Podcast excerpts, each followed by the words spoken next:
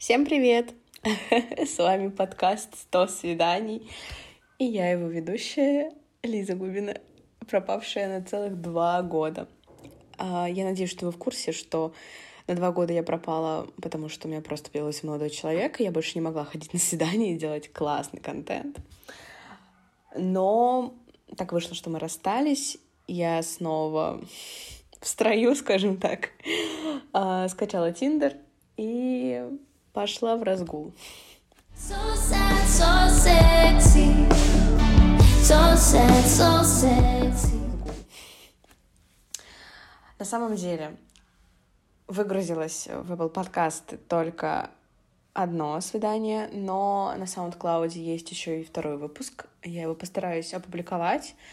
А, после этих двух свиданий было еще два, то есть, как бы получается, что счет идет, что было четыре свидания, но мы с вами их не будем считать, потому что одно из них было скучным, а второе привело, ну, в общем, вторым был Ваня, как раз, с которым мы начали потом встречаться. И это не так интересно, ну, типа, застарелые такие эмоции спустя два года, об этом не очень хочется рассказывать, поэтому мы будем считать, что у нас идет счет на два свидания, и то, о котором я сейчас расскажу, будет третьим. Спустя два года произошло очень много изменений. Я переехала в Санкт-Петербург. Контингент здесь немножко другой. А вот. И вчера произошла очень интересная ситуация, когда мне стало скучно. Я после ночной смены проспала до 10 вечера, и в 10 вечера я решила, что нужно посмотреть молодежку. Посмотрела я там на любовь морковь, и такая думаю, ну, да ебусь-ка я до парней в Тиндере. У меня было очень много симпатий, но не начатых разговоров, начатых диалогов. И я решила, что нужно написать абсолютно всем, с кем у меня есть симпатия. А, доебаться либо до описания, либо до Инстаграма, либо до там, фотографий. Ну, в общем, что было в профиле до того, как бы я и доебывалась. Было абсолютно игривое настроение. В 6 утра я начала писать. В 7 я закончила, легла спать. И на утро мне, наверное, из 30 человек ответило только пятеро ну, собственно, пять человек это уже неплохо. И один из них, э, я зашла с того, что у нас, у него ничего не было в профиле вообще, кроме интересов, э, которые, знаете, хэштегами такими идут в Тиндере, но там вообще было тоже не к чему придраться. Фотографиям не к чему было придраться. Единственное, что было, расстояние от него до меня один километр. Ну, я решила пошутить, типа, почему это между нами расстояние один километр, а когда могло бы быть один сантиметр. И он такой, типа, можно исправить. Ну, как всегда, стандартный ответ. А, и что-то там, ну, так все закрутилось, что я не ожидала, что он так отреагирует. Буквально пару сообщений, и я уже написала ему свой адрес. И он такой, типа, серьезно? Я говорю, ну, типа, абсолютно, раз такое дело. И он обещал, что где-то к двум часам будет э, у меня. Я позвала его домой. Нет, я абсолютно не боюсь маньяков. Вы что? У меня нет инстинкта самосохранения. Ни капли абсолютно. Ну и, собственно, а, где-то с часу я начала его ждать. Он пока ничего не писал. А, в два с лишним он мне написал, сказал, что делать дела, и как бы выдвигается ко мне. И я такая, типа, ой, ну что, надо что-то приготовить, человеку нужно что-то покушать. Ну, я там быстренько сбегала до магазина, приготовила пасту карбонару.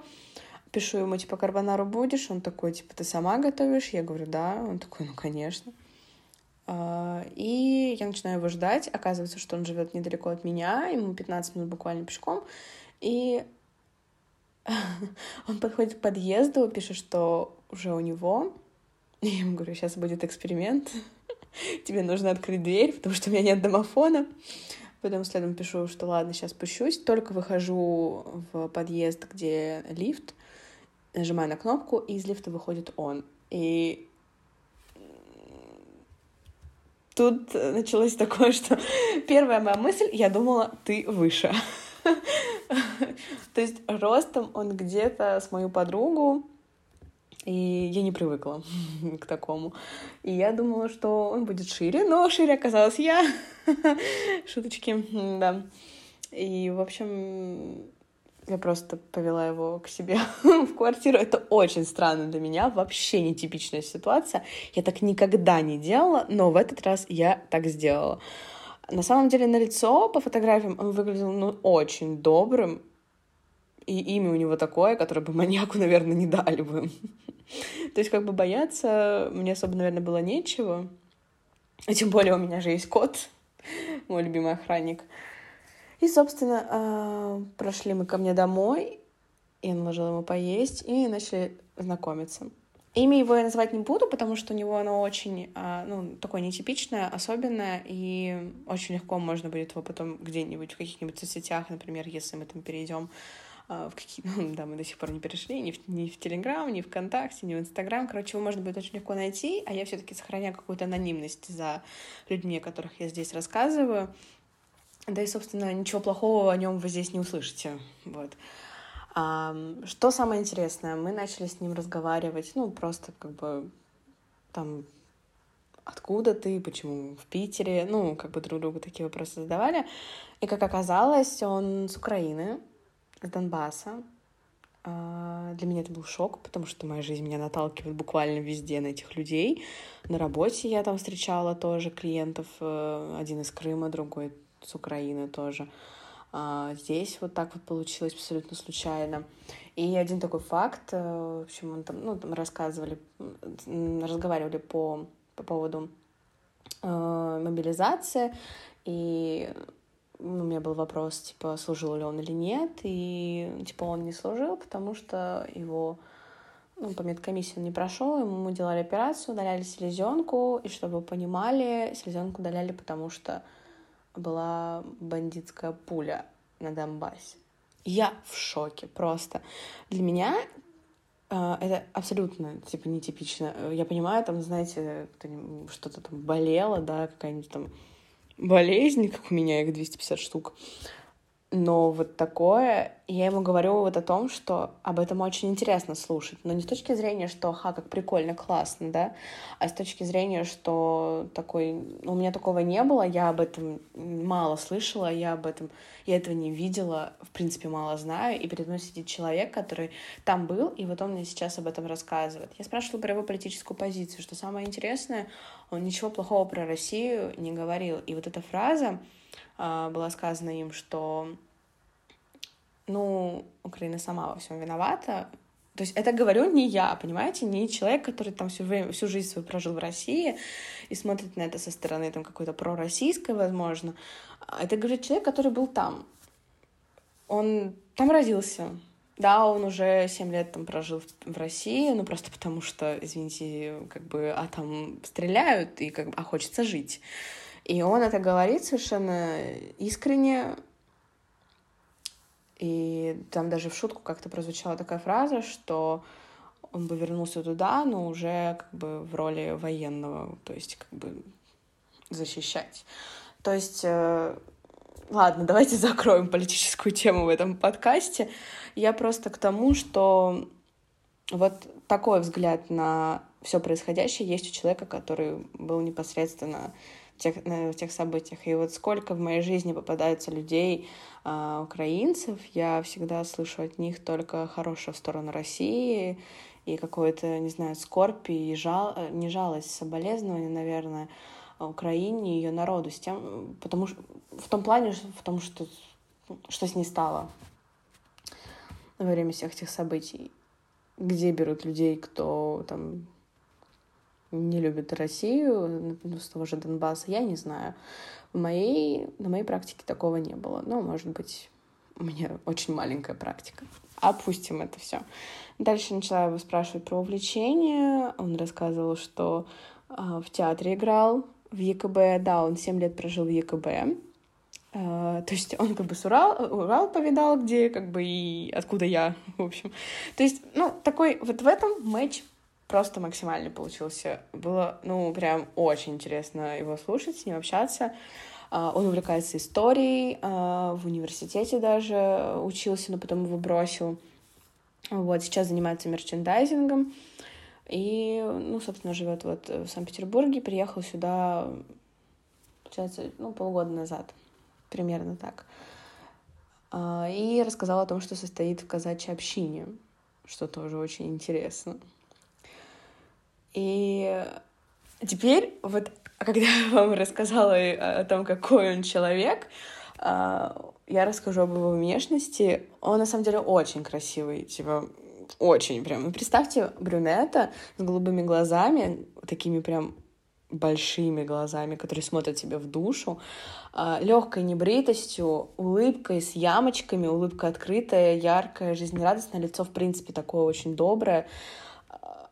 Ну, тут как бы сто из ста, девочки. Устоять невозможно, но что мне очень понравилось, иногда бывает такое, что ты смотришь парню в глаза и чувствуется в нем что-то такое демоническое, некомфортное. Вот тогда очень хочется глаза отвести, чтобы не смотреть в его душу. А с ним такого не было. Я могла очень долго смотреть ему в глаза, и я чувствовала себя абсолютно комфортно. Не было, конечно, никаких бабочек в животе, никакого влечения даже не было. Как вот так вышло, не знаю. То есть, э, как как-то, ну, вот так вот вышло. Я просто объективно оценивала, что да, он умный, он красивый, и у него очень смешные шутки. В принципе, как бы все, что нужно, да? А, у него сохранился акцент украинский, то есть иногда он так гэкает. Э, ну, это иногда проявляется, иногда пропадает. Не знаю, чего зависит, может быть, там контроль, не контроль. И мы с ним посидели у меня дома, карбонару он практически мою не поел. Я еще такая спрашиваю, тебе не нравится, невкусно, что в чем-то проблема? И он говорит, нет, я просто к тебе сытый пришел. Я спрашиваю, в смысле, я же тебе сказала, что карбонару готовлю. Он мне такой говорит, что э, думал, что ничего не, не будет, и у подъезда был готов разворачиваться и идти обратно домой. То есть э, вот, собственно, так это и произошло. И после этого мы решили пойти прогуляться. Это было, наверное, буквально ну, минут 30, э, наверное, не больше. А, разговаривали тоже обо всем, и он мне сказал такую фразу. Вот очень интересный момент. Сейчас расскажу. Прям вот э, как-то прям в душу запал, и, наверное, даже я его использую потом в своей рукописи, вот, которую, кстати, пишу, да. Правда, не знаю, в чьи уста вложу эти слова, какого персонажа, но это достаточно интересные слова. Короче, просто расскажу. А, он мне начал говорить о том, что, типа, ты знаешь, что Санкт-Петербург построен на месте Ингерманландии, по-моему, так это звучит. И я такая, типа, да, Ингрия. Я услышала это слово, а, и он мне говорит, Ингрия будет свободной. А это строчка из песни Оксимирона, недавно вышедшей, э, «Ой, да» называется. Если не, слушать, не слушали, можете послушать. Э, она очень политическая, так вышла. Ну, сейчас у Касимирона все политическое. И вот он как раз-таки об этом и говорит, что песня очень сепаратистская. Это то, что происходило на Украине. Блин, мы опять скатились в политику. Надо открывать третий подкаст про политику. И я с ним не могла, конечно, не согласиться, но я говорю, типа, вот у него раньше, в его более э, раннем творчестве есть альбом «Горгород», который слушается как книга. И вот он, да, там тоже про политику, но там просто как бы, ну, тема творца поднимается, на ней можно заострить внимание и как бы не скатываться, допустим, в ту же самую политику, там, губернатор и все остальное. И он говорит, что не слушал ее. И я начинаю спрашивать, оно из МС, ну, там, и перебираю рэперов просто российских, русских. И он говорил только, что слушает АТЛ. И там какая-то фраза просто прозвучала, как э, ну, буквально игра слов, и мы скатились вот на слово БДСМ. Там вот что-то было, я не совсем припомню этот момент, и я просто пошутила, что было бы интересно попробовать БДСМ. Да? Ну, так. Четвертый подкаст будет про секс, я понял. Вот, и он э, в этот момент э, не скатывается в шутки, он на полном серьезе говорит о том, что э, не понимает БДСМ людей, которым нравится боль, потому что, как он сказал, боль — это боль. Для этого даже придумали отдельного, отдельное слово. Как от этого можно получать удовольствие, он не понимает. И я в этом увидела отголоски именно его пережитой ситуации э, вот на Донбассе, потому что там была боль. И как можно получать от этого удовольствие, ну, тут действительно, наверное, ответ никак. И вот, возможно, для него это как-то сравнимо, и это очень интересное наблюдение.